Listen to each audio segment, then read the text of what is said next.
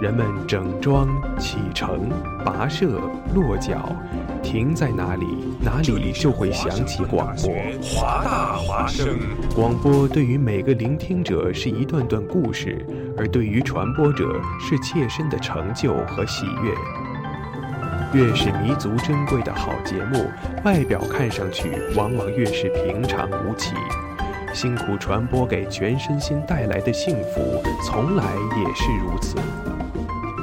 服务华大，倡导多元，不仅仅是他们的态度，还有你们之间共同追逐潮流的脚步。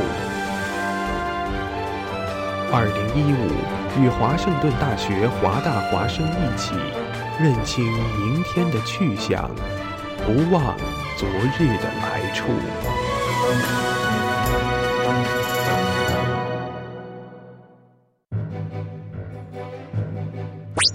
哦，Jimmy，你知道吗？华大华生开始每天晚上都广播了。是的，菲劳呀，我还用微信公众账号搜索关注华大华生汉语拼音全拼，和我最喜欢的女主播互动呢。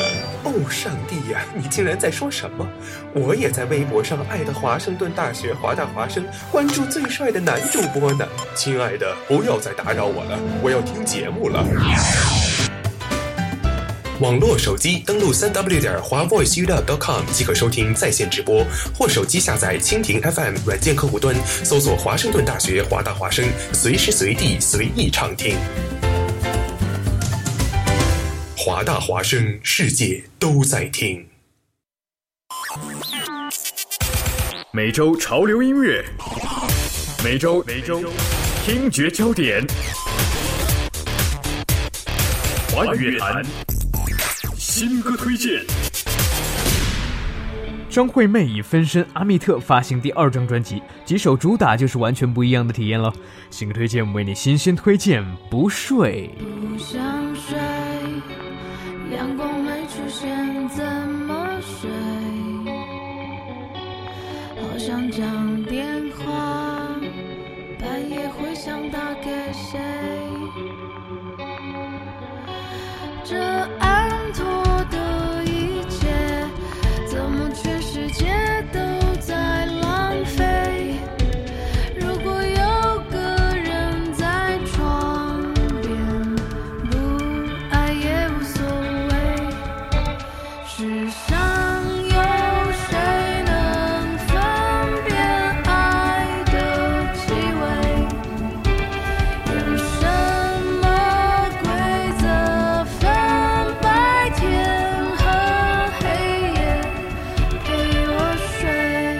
在歌迷们苦等了六年之后，张惠妹再一次以她的分身阿密特发行专辑。这一次绝对是升级版，而不变的呢是阿密特这个分身对金属、对摇滚的诠释。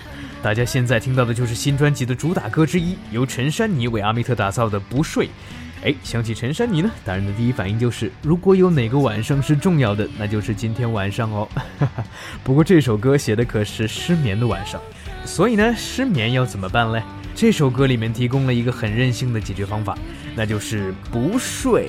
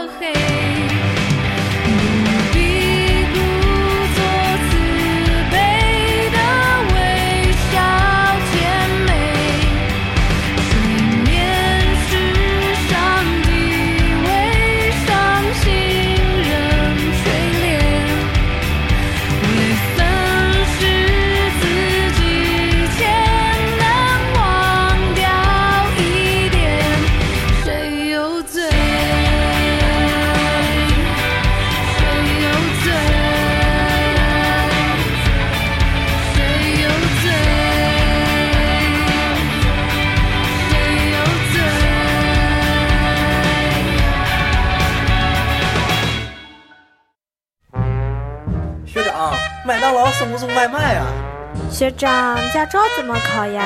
学长，租房哪里最便宜？学长，你有没有一月一六的书呀？学长，给推荐几门水课吧。学长学长，学长，学长，学长，学长，我好寂寞。有事儿问学长。华盛顿大学官方中文媒体全新企划：二零一五秋季入学新生广播直播答疑。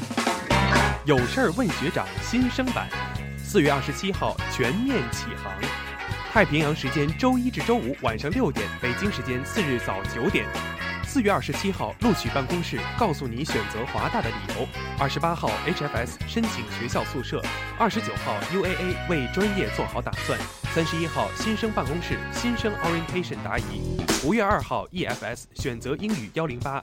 四号 HFS Husky Card 用途。五号 UAA 选课注意事项。六号新生办公室 Fig 和 Dog Days。七号 f i u s 国际学生 orientation。八号录取办公室 I twenty 注意事项。十一号 UAA 为美国大学学术生活做好准备。十二号 f i u s 来到美的行前准备。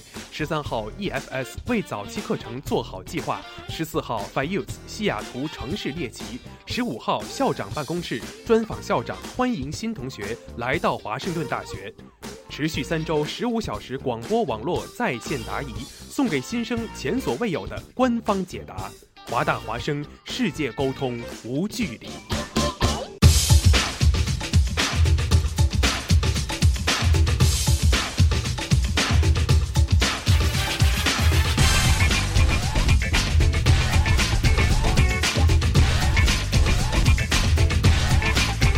太平洋时间晚上的十八点零八分零一秒，北京时间早上的十八点，不是早上，不是十八点，早上是九点零八分零六秒。这里是华盛顿大学华大华生正在直播的有事问学长新生版，我是云飞。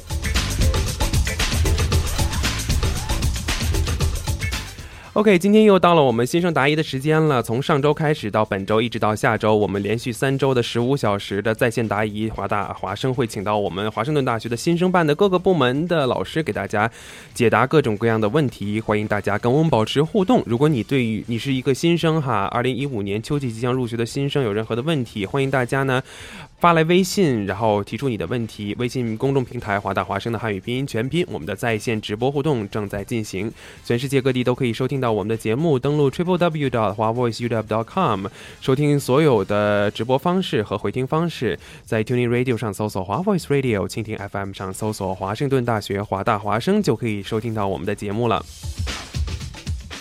Today, we are glad and honored to have Kim Lovas from the uh, Missions International Admissions Office. Welcome. Thank you. Thank you. Uh, I was actually surprised that uh, they made you over here.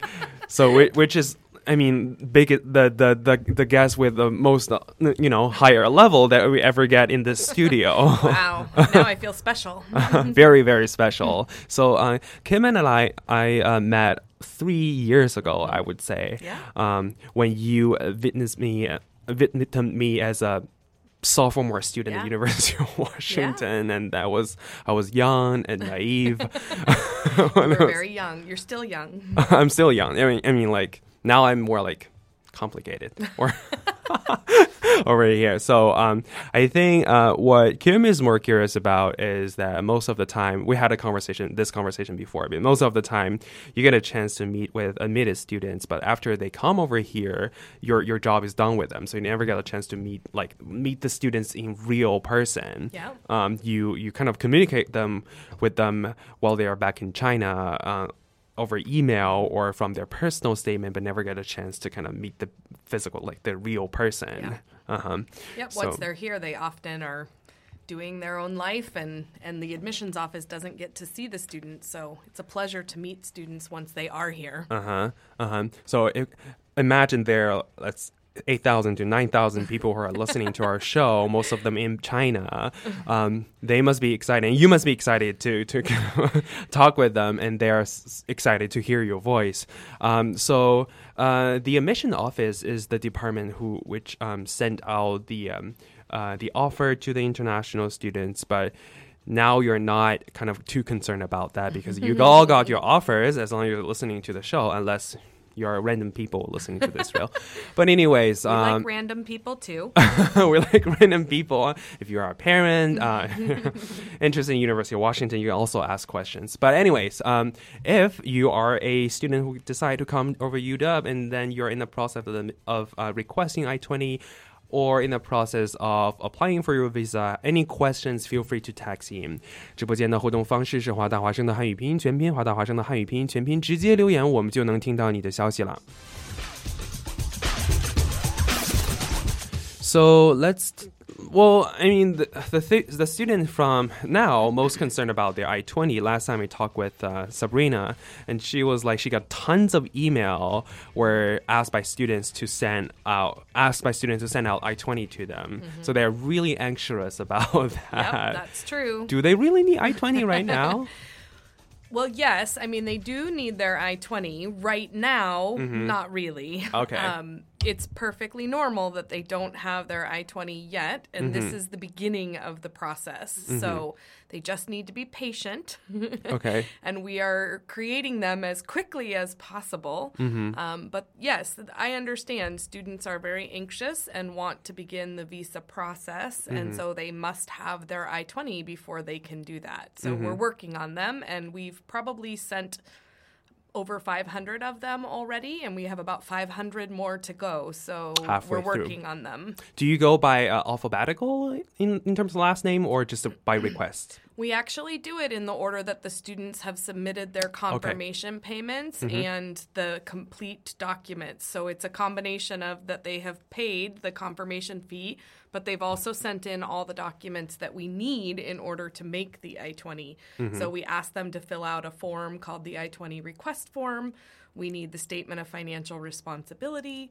We need the copy of their bank statement verifying funding. And then we also ask them to send us a, co- a pay- copy of mm. their passport, the biographical page, so that we can see their name and date of birth as it appears on the passport because it must match the I 20. Mm-hmm. And so um, once we get all of those documents and the student has confirmed enrollment, then we will start issuing the I 20. So we do them in the order that all of those things are received. So currently, they all have already confirmed their yes. enrollment, but some of them are still in the process of submitting their I 20 documents. Yep. So if you are now submitting the I 20 documents, you may want to have your passport, a copy of the first page of pa- uh, passport, um, financial support mm-hmm. um, to make sure that you'll be able to study UW for at least the first year? One year. One yep. year. U.S. immigration mm-hmm. laws require that students show proof of funding for one academic year. Mm-hmm. So we have to see a bank statement or a bank document, and a mm-hmm. copy, a photocopy is fine. We mm-hmm. do not need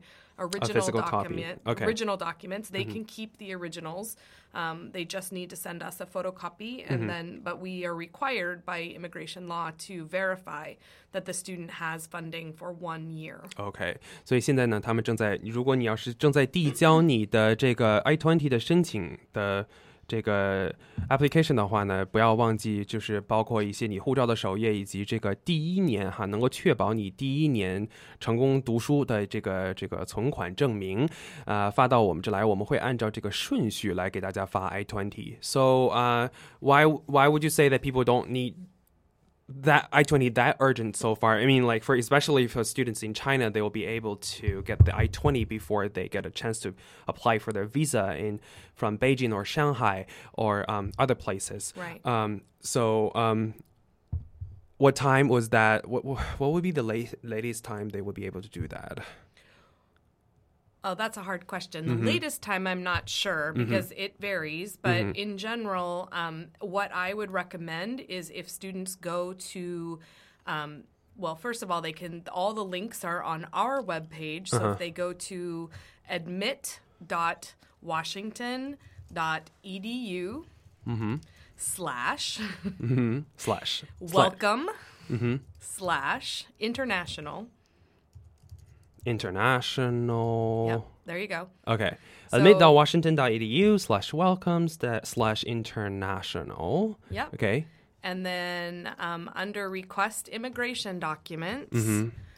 There's information about applying for the visa. Okay. Well. And in that section, there's actually a link to visa wait times. So you can go on to the U.S. Embassy or consulate's website and Mm-hmm. pull up the city that is nearest to you Mm-hmm. and see how long it is taking. So we're just now pulling up Beijing. It is a one day turnaround for appointments. Okay. Um, that's fast, which means that a student, when they apply for their visa, right now the wait time is only one day. Even during the peak times in China for most cities, it's typically no more than five days for their visa appointment. So uh, you just pulled up Shanghai and it's five calendar days. So Okay. So yeah, so that's I, anywhere from one to five days is typical. I mean, I suppose it could be more than that, but even still, student visas are given priority in processing for at the U.S. embassies and consulates. So. Um, even though the students get really anxious about it and nervous about it, the process is is quite quick once they get in their visa application appointment. You know what? Five years ago, when I go abroad, same. It was not wasn't the that same the five same. years ago. I was like, you gotta make appointment two months in advance. Yeah. I was like, we got appointment two months later. I was like, are you crazy? Yeah, it's different. It They've was changed different, it a yeah. lot. They've Mhm. speeded things up. They've expedited the process. Mm-hmm. Um, so really, everything's online now. So students fill out the application for their visa online. They can do pay the f- SEVIS fee online, Mm-hmm. and then they go to their their visa appointment, and it happens very quickly. So sure, as it gets later in the summer.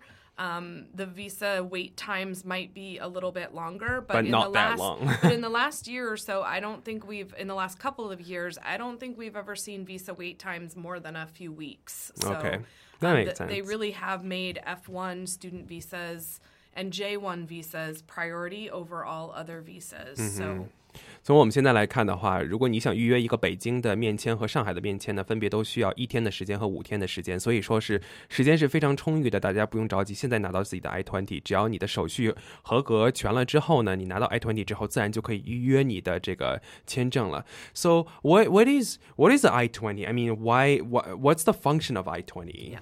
So the I-20 is a legal document that is that the university issues um, f- to the student, and we are authorized by Department of Homeland Security to issue these documents. The document verifies that the student is academically eligible for the university um, and that they have met all of the university requirements. So that document is confirmation and verification that the student is admissible to the university that is issuing that document. And we are signing it, which verifies and authorizes this student to apply for a visa to come and study at our institution. And that document is the signal to the U.S. Embassy consulate official or embassy official that this person has met the university admission requirements. So it's kind of a confirmation from the university perspective. Usually, when you are in the United States, it kind of uh, it's it, it can you kind of show up the I twenty combined with your F one visa in a lot of circumstances to prove that a you are able to enter the United States and b you are a current enrolled student at University of Washington. So the visa itself is actually only necessary for entry into the US. The mm-hmm. visa stamp in the passport is for the entrance process into the US at a port of entry, usually at an airport or mm-hmm.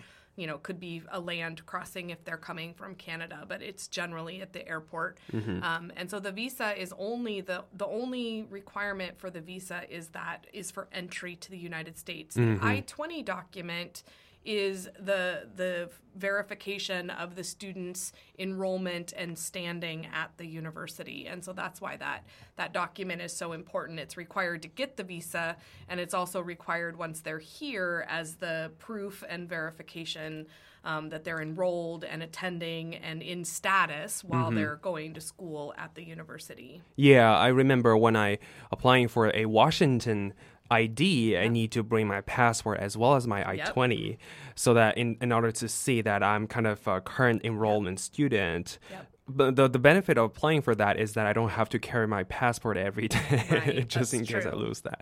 Anyways，呃，所以说这个 I twenty 的作用是确保大家这个作为一个学生的身份，正在这个华大呃上学的学生身份的一个象征。So there are a lot of uh, many different uh, parts in the I twenty. There, there, the different parts just tell different things. So one of the important thing is SEVIS number, as well as there are like many three pages in the I twenty. So what are the functions for each of them? Yeah.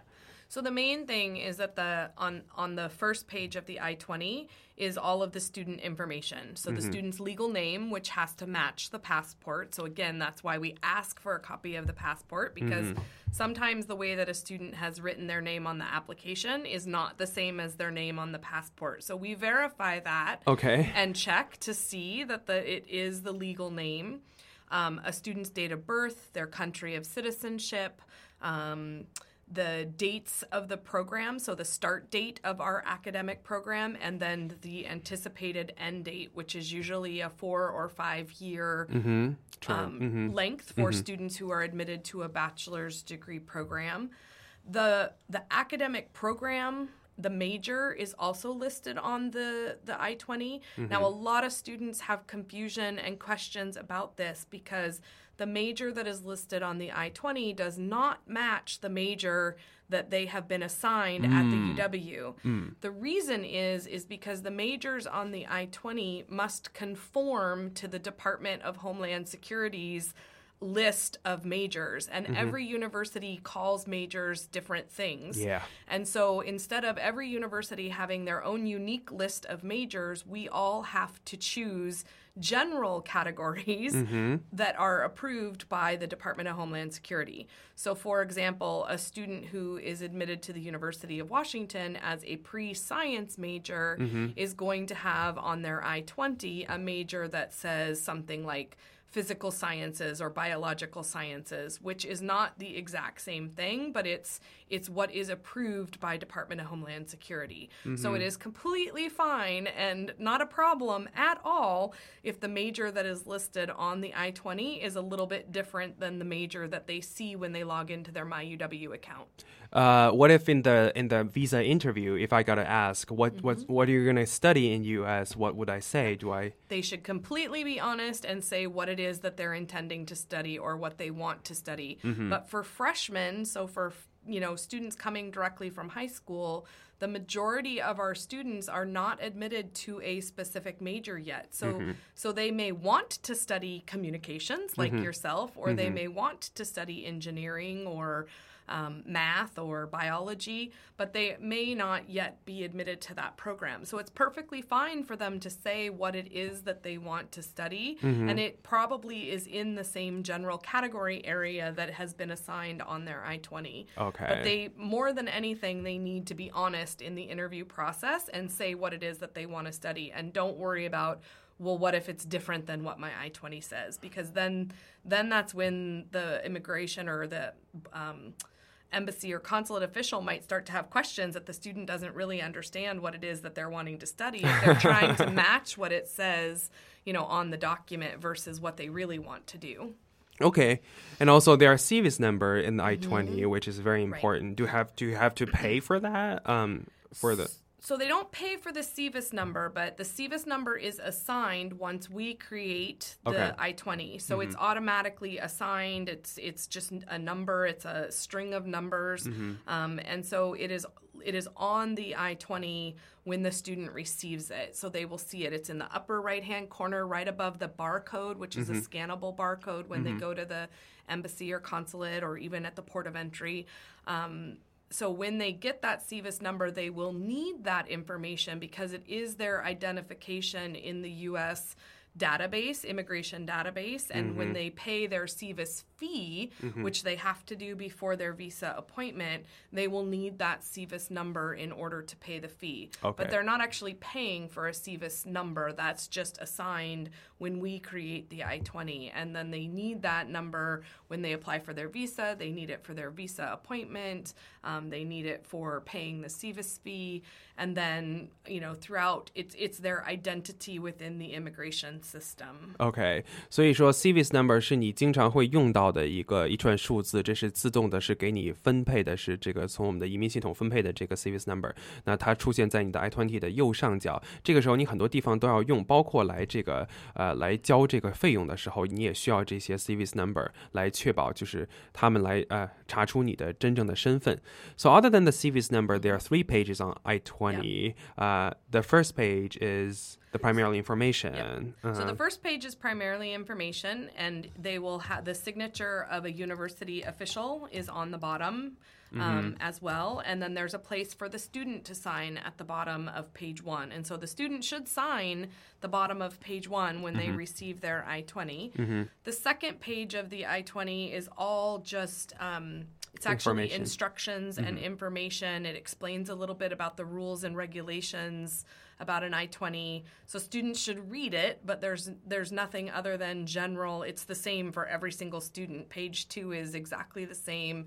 It's just instructions and Okay. information. Mhm. Page 3 is for new students coming in, there's nothing on page 3 that they need right now. Mhm. After they enter the US, they will need to get a signature from their international student advisor if they want to travel and return to the United States. So um, that happens after they start school. So it's nothing that they need right now, Mhm. but various benefits or um, you know if a student applies for various benefits while they're here it will be noted on page three of their i-20 Mhm. and then that's also where the international student advisors sign to authorize travel and re-entry to the us and so for new students they don't have anything on page three. It should be blank. Mhm. um, but once they are here then there are often times where page three is used um, for that authorization Okay, so um, but the so far now you have to pay attention that you sign the bottom of the first Page page one. one. Yeah. 三页的 i twenty 第一页主要是一些基础的信息，不要忘记在第一页底下把你的自己的名字签上。第二页是一些 instruction，第三页是一些这个呃，是你到华盛顿大学之后，我们来记录你这一些这个一些这个动态的一个一个纸张。 Okay, so I think um, some student will assume that okay, it sound it looks like I twenty is, it's it's it's got a printed is not. It it's just doesn't look like an ID. Some of them would make copies of I twenty when they enter the port, um, in order to keep the original file safe. Are they allowed to do that? Not when they enter the United States. Okay. So when they enter, they must be carrying the original document. They Mhm. should not. We we strongly recommend that students, um, and we tell them this in advance, to carry their passport and their I 20 Mhm. with them on the airplane. Do not pack it in their luggage. Um, because they will have to present it and they have to present the original document with the original signature Mm-hmm. the university's authorities' rig- original signature at the time that they come through port of entry, which again is usually at the airport. And so Mhm. they need to have that original document upon arrival in the United States. Once they're here, technically, students are also supposed to carry their I 20 with them. Mhm. And if a police officer stopped you at any time and asked you for it, you're supposed to be able to present it. Mhm. However, we do recommend that students make a photocopy of their I 20 Mhm. and carry the photocopy with them, not the original. so, for entry into the United States, for international travel and entry into the US, you must always have the original document document.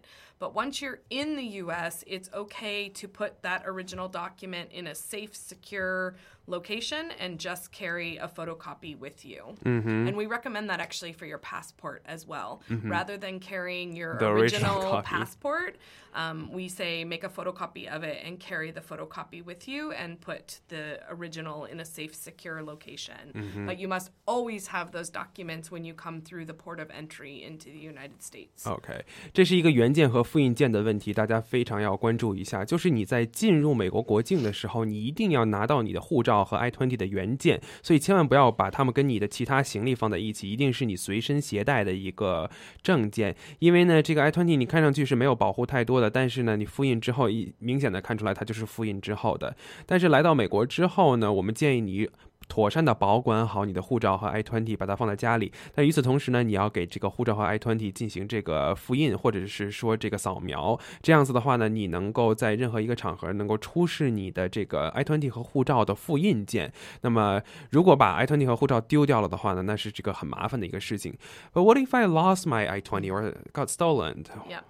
So if you lose your I 20 or the I 20 gets stolen, you should immediately report it mm-hmm. to your primary advisor in the International Student Services Office. Mm-hmm. So every international student will have a primary advisor assigned to them based on the last name of their alphabet, mm-hmm. and they can find out who their advisor is by going to the ISS webpage. It's ISS washington.edu and click on the About Us page, and it goes through the names of each advisor and all of their contact information and which students they work with. So if they lose their I 20 or it gets stolen, they should immediately let their ISS advisor know, and they will go through the process of issuing them a new one.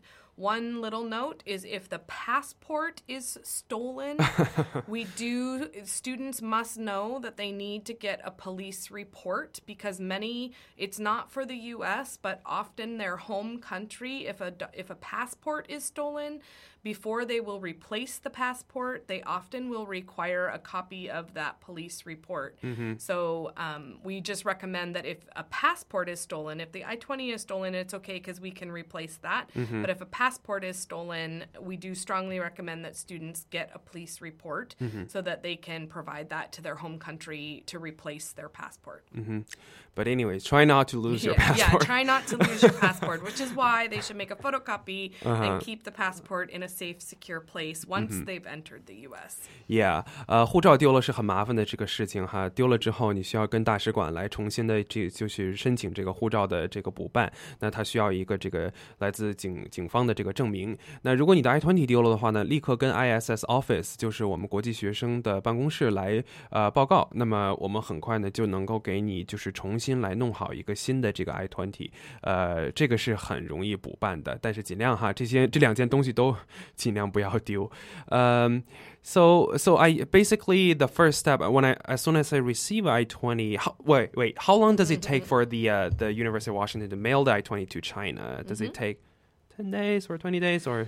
So, on the I 20 request form, the student actually gets to choose how they want the I 20 mailed to them. Okay. If they don't want we if they don't want to pay any extra money, mm-hmm. we will mail the I 20 to them using standard postal mail. Mm-hmm. That can take anywhere from two to four weeks to reach China. Mm-hmm. Sometimes it gets there quite quickly within 10 days, but we have many other students who've told us it has taken 20 to 30 days for, for postal mail to arrive. It mm-hmm. just really depends on where they live and how, you know, postal service is not always reliable. And so with if they choose to go with the postal mail, standard postal mail, uh-huh. they don't pay anything for that, mm-hmm. but there's no tracking possibility with standard postal mail mm-hmm. and they also we cannot guarantee how long it will take because we have no control over that when it's the postal mail mm-hmm. if the student chooses they may select express mail service mm-hmm. on the i-20 request form and we partner with a third party company called eShip Global mm-hmm. and the student actually can go onto their website pay and select for whichever courier service they want to use. And there's a variety. There's FedEx, UPS, DHL. Mm-hmm. They all cost a little bit different, but because it is through a third party vendor that works with US universities all over the United States, they get a good discount from the courier services. Mm. So for most students, I've just actually today I did about 40 I 20s mm-hmm. and um, many of them to China. And a lot of students chose DHL, and mm-hmm. it was mm-hmm. around $50 for, for the courier service to have the I 20 sent to most cities in China. Mm-hmm. Um, it's usually, and for FedEx, I would say it's about $50 too, usually plus or minus a few dollars. So um, they're very comparable. So the student can choose that they want to have it express mailed to them. They pay for that service themselves with their own credit card. They enter their own mailing address so that they know it's accurate. Mm-hmm. and then we issue the I 20 and we just log in to the eShip Global's website and we can print out the, the mailing label and put it right on the package and off it goes to the student. And then they usually will have it within three to five business days, depending again on what service they have selected. Hmm. Okay, so um, it really varies, as you can say. It really varies, but it's up to the student. 嗯哼，呃，普通的邮寄可以是是一周或者到四周，但是如果是大家通过这个呃更好的一些邮寄呢，可能会贵一点，但是它会呃稍微的快一点啊、呃，寄送到你的家里。Okay, so uh, that's about I 20. So I used the I 20 mm-hmm. to request for my visa. Mm-hmm. Okay. And yeah. then um, when you got your visa and I 20, you kind of bo- hold both of them. All right. So that's about I 20. Any questions? Feel free to text in. We are on live Hua Voice Radio with Kim Lavas from the International Student Office. And after a short break, we will go ahead and talk about more. 华盛顿大学官方中文媒体全新企划：二零一五秋季入学新生广播直播答疑，有事儿问学长新生版，四月二十七号全面启航，太平洋时间周一至周五晚上六点，北京时间次日早九点。四月二十七号，录取办公室告诉你选择华大的理由。二十八号，HFS 申请学校宿舍。二十九号，UAA 为专业做好打算。三十一号，新生办公室新生 orientation 答疑。五月二号，EFS 选择英语幺零八。四号，HFS。Husky Card 的用途，五号 UAA 选课注意事项，六号新生办公室 Fig 和 Dog Days，七号 f y Use 国际学生 Orientation，八号录取办公室 I Twenty 注意事项，十一号 UAA 为美国大学学术生活做好准备，十二号 f y Use 来到美的行前准备，十三号 EFS 为早期课程做好计划，十四号 f y Use 西雅图城市猎奇，十五号校长办公室专访校长，欢迎新同学来。来到华盛顿大学，持续三周十五小时广播网络在线答疑，送给新生前所未有的官方解答。华大华生，世界沟通无距离。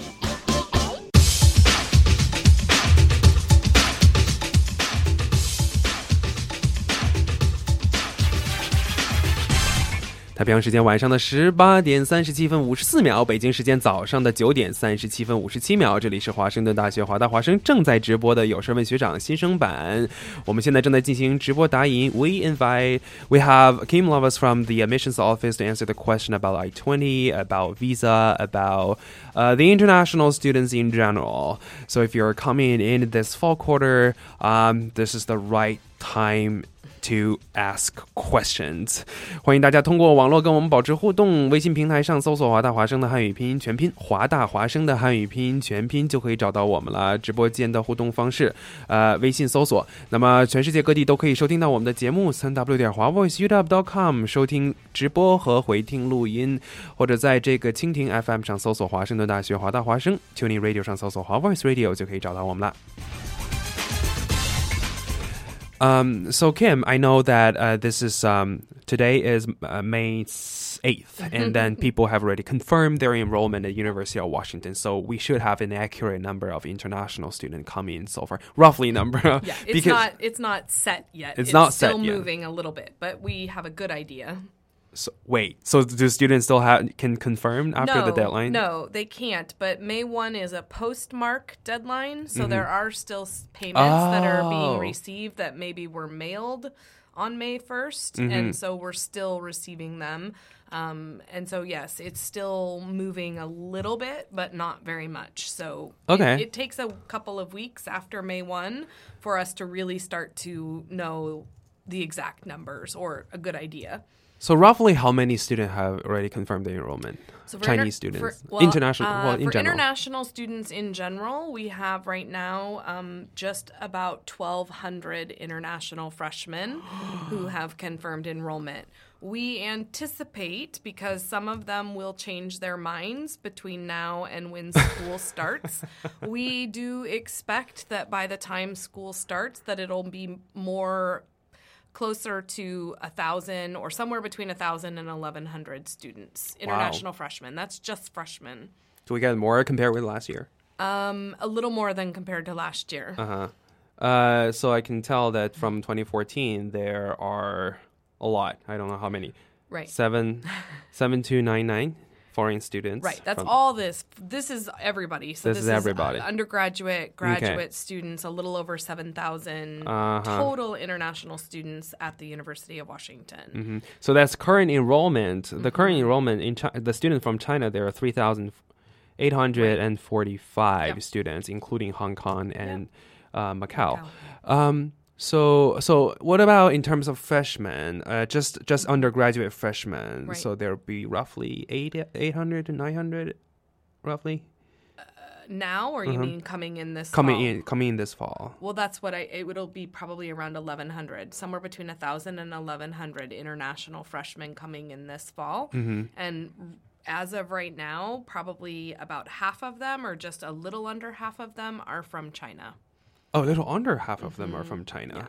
Okay, I'm surprised by the I'm surprised by the, the data because usually the most percentage of international students are from China. Well, we've been increasing applications from everywhere around the world. So a few years ago, I would say it was probably around 60 to 65% of our freshmen, international freshmen, were from China, but now it's closer to about 50%.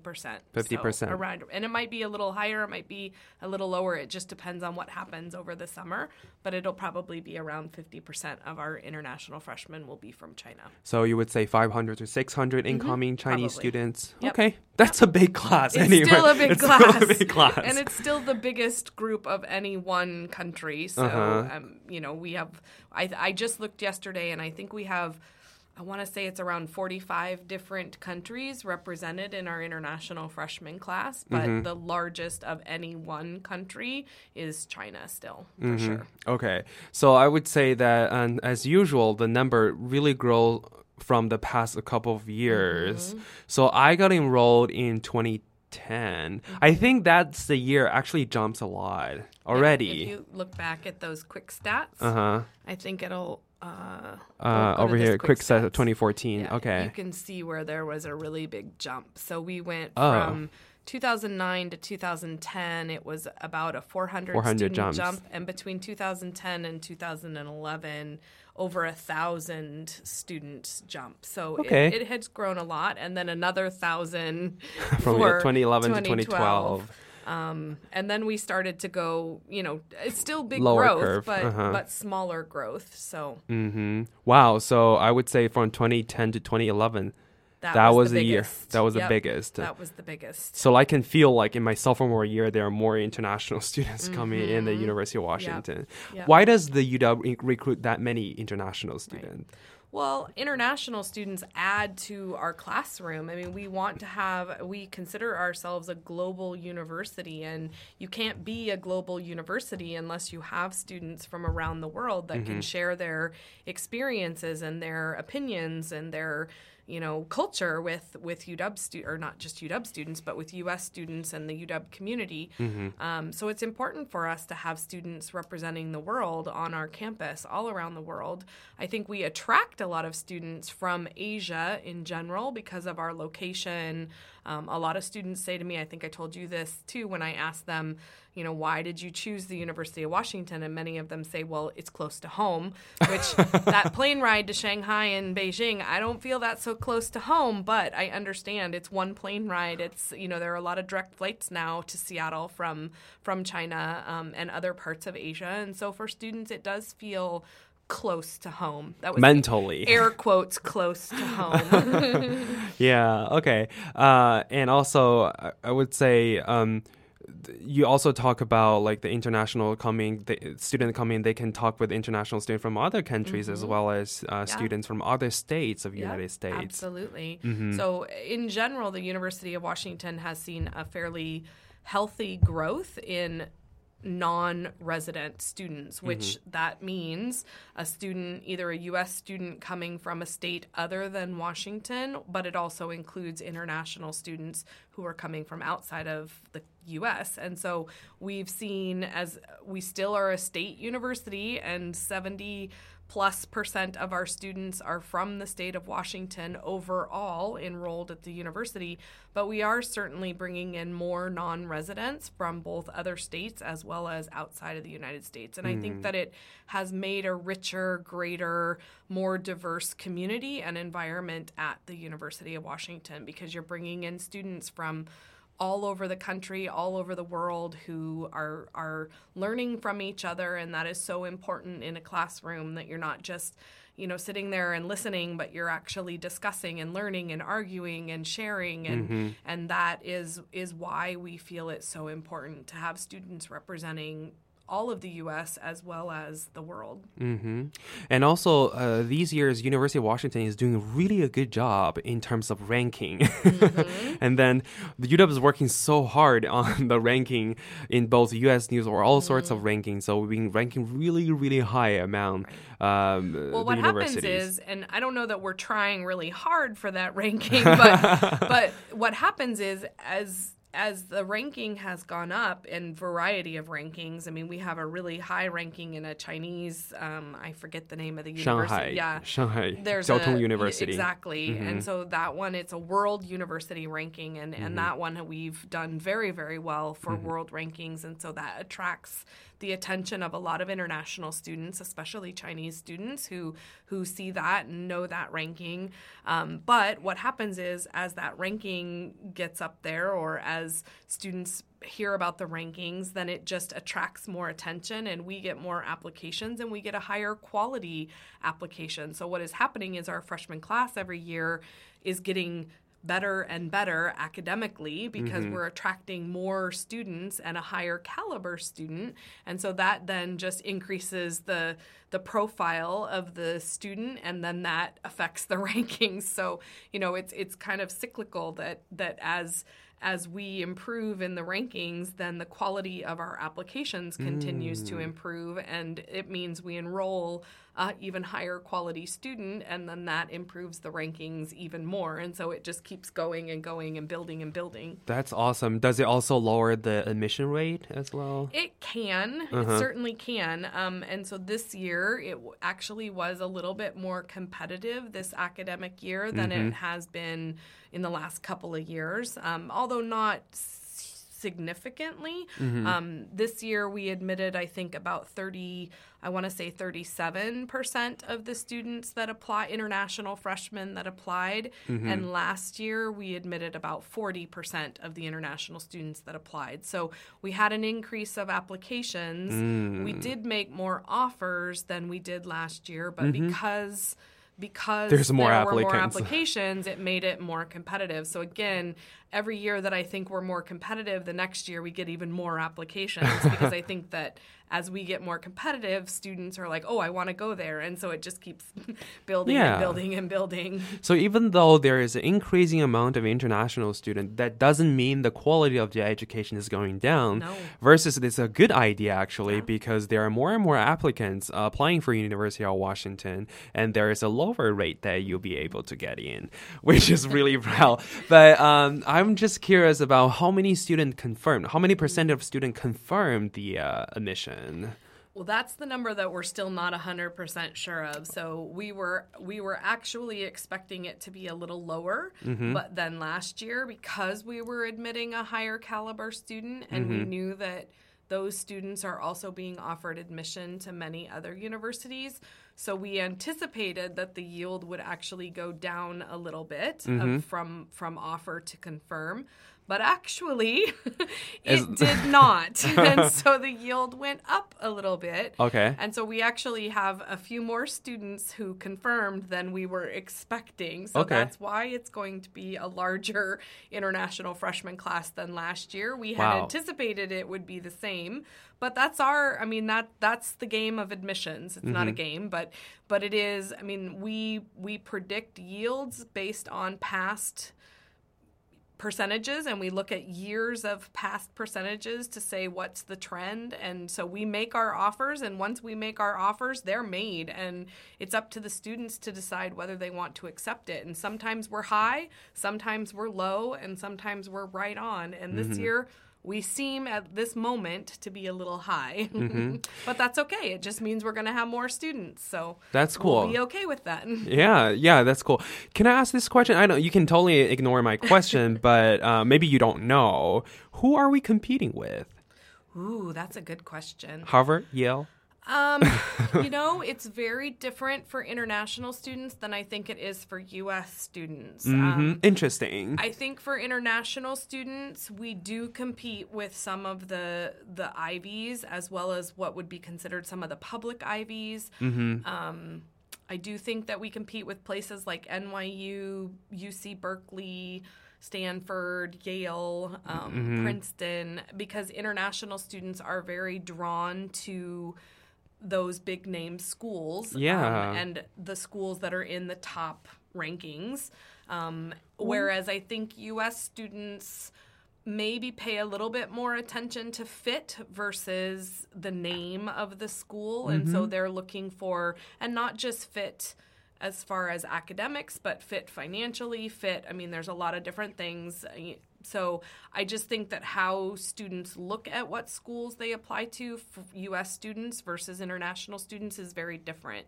Um, international students are coming from all around the world, so they can go wherever they want, where students in the U.S. maybe family. can't go wherever they want. They're Mhm. they're you know they can only go in the state or they can only go on the west coast or they you know there are other limitations. Whereas an international student, if you're traveling They don't to care how Washington far they State or. New York, it makes no difference to them. So it's still a far way away and it's still Uh-huh. another country. So so for them, um, I think they they definitely see the U.S. as a big whole, and whereas as to choose from, and with U.S. students, maybe they are a little bit more limited in what they look for. So I do think that we compete with some of the Ivies. Although if you asked a colleague of mine who works with U.S. students, I don't think they would list Harvard or Stanford as Uh-huh. a competitor for you know that we're cross that we see cross applications with a little bit, but not UC Berkeley. Yes, we definitely see a lot of U.S. students that apply both to UC Berkeley and UCLA and Stanford as well as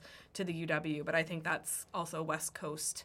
And so I think that's the same for US and international students. But we also see a lot of international students that apply to, you know, Boston University Mhm. and NYU, Columbia, um, lots of East Coast schools, as well as to the UW. But University of Washington also have a really good name. I mean, Washington, the capital. Yeah. Oh, yeah. no, no, not the capital. We're in Seattle. if you don't know, we're we're not in East Coast. Just in case you don't know. Don't see the president. Sometime, well, the president will come eventually. Eventually. yeah. Okay. So, um, yeah, that's interesting. I, but we're we're talking about data too Mm. much. But I know that you've been working on this job for a lot of years, and Mm-hmm. I'm although. old. although you kind of uh, it's uh, you're be really experienced in classes from classes classes to classes each class is really has has their unique Mm. thing right so what what about this class what what are the unique thing that you see from personal statement especially students from china are there any changes from last year or from the last couple of years I I think for the last couple of years, we have definitely seen um, improvements in students' English proficiency. Mm. Their English proficiency is much, much higher. Um, but that than my year definitely I can tell, yeah. As a writing tutor, can definitely Yeah. tell their speaking skills. we well, have really paid excellent. a lot we've we've made that an emphasis in our admission process and we've placed a greater emphasis on that and so i think the the strength of students english proficiency has definitely improved which Mhm. then translates to their just overall applications are better we are seeing more and more students and especially chinese students who are taking AP courses at their Mhm. high schools. They're taking IB courses at their high schools, or they're doing the British curriculum, um, IGCSE or A levels. So I think that students are being exposed a lot more to um, international curriculums. And Mhm. so that too is then translating into the students' experiences. And I feel they have a greater worldview than students maybe 10 years ago. Um, so I, I definitely think that students are are a higher quality student. Not Mm-hmm. that I'm not saying that you're not a higher quality. I mean, in general, I think all of our international students are amazing students. I mean, Uh-huh. it's always been competitive to get into the University of Washington, no matter what year a student applied. Yeah. But I do think that the English proficiency has changed because we are placing a greater emphasis on it. But I also think that the students that we are attracting are also students that are coming from really strong academic backgrounds Mm-hmm. and um, are really interested in the university and the programs that we have. Mm-hmm. Yeah, I mean, as an alumnus, I, I, I would say uh, I'm happy to see that the, the, the there is a higher quality in terms of international students, and I also that wish that everyone who got admitted would accept the offer eventually and no, coming we can't UW. have that because then we'd have way too many students if everyone accepted it. Yeah, yeah. So I I- I'm glad to see that universities becoming becoming more and more uh, more and more kind of competitive. While there is an increasing amount of international students, the university is also aware that um, putting more awareness on international students. So you might see some of the problems. You might see well i wouldn't say it's a problem but somehow uh, Challenges. challenges. Okay good word. So yeah my english is bad. But anyways um, what are the what, what are the challenges that international student would face as you say I, I think one of the first things, and you probably can talk about this more than I can, but I Uh-huh. think one of the very first things that students will be faced with when they come is I mean, first of all, I said their English proficiency is at a much higher level, and that's true, but that doesn't mean it, when you're surrounded by it all the time, every day, it's very different than having studied for a TOEFL exam or Right. having studied for it in a classroom. Um, you're going to be surrounded by it. And so I think the challenges with English right away, um, you know, embrace it, make friends, try to use English as much as possible. Because we have so many Chinese students here um, on our campus, not just international students, but we have a lot of Chinese American students. We have a lot of you know, students that speak Chinese. And so you're going to hear Chinese around you all the time. Um, and I challenge you to break out of that, to make American friends, to not just stay together with the students that, you know, are speaking Chinese, but really try and, and um, you know, embrace this experience. Why did you decide to come to the U.S. to go to school? What is it that you want to get out of it? And make sure you follow those goals because otherwise you could very easily live in a bubble, a Chinese world bubble, while you're more and more easy actually yeah, it's true. Um, and here we are on a Chinese radio station, right? yeah well we happen to speak english Oops. but we are speaking English, so that's what I. I mean, I challenge you, and if you're listening, you you want to come here and use your English, and so definitely, I think that's that's a challenge right from the beginning. Is just it it's going to happen really fast, but I guarantee you guarantee you within the first mm, three to six months, if you push yourself and and embrace yourself and everything this school has to offer, you will have the best experience of your life. Wow, cool. Thank you so much for coming today. And that we really had a good conversation about international students in general. Thank you, Kim, so much You're for sitting on our show today. So next week, when you uh, log, tune in to Hua Voice Radio, we will have the third round of Q&A platform with our uh, many multiple departments that serving international, st- incoming international students. So stay with us from next week. And also, we wish you could stay at Hua Voice Radio for the next five hours. There's going to be another five hours of live shows tonight. And thank you so much for listening to our show today. Wish you have a good evening or good morning in China. 大家再见啦，晚安，拜拜。悄然空灵，声声催天雨，卷卷心事说给自己听。月影重重，烟火几重，烛花儿红，红尘旧梦，梦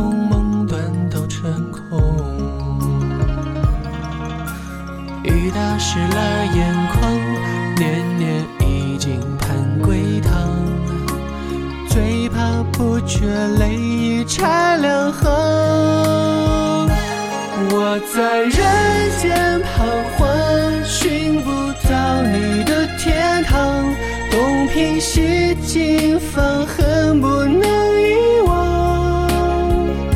又是清明雨上，句寄到你身旁，把你最爱的歌来轻轻唱。在人间彷徨，寻不到你的天堂，东拼西凑，放恨不能遗忘。又是清明雨上，这句寄到你身旁，那你最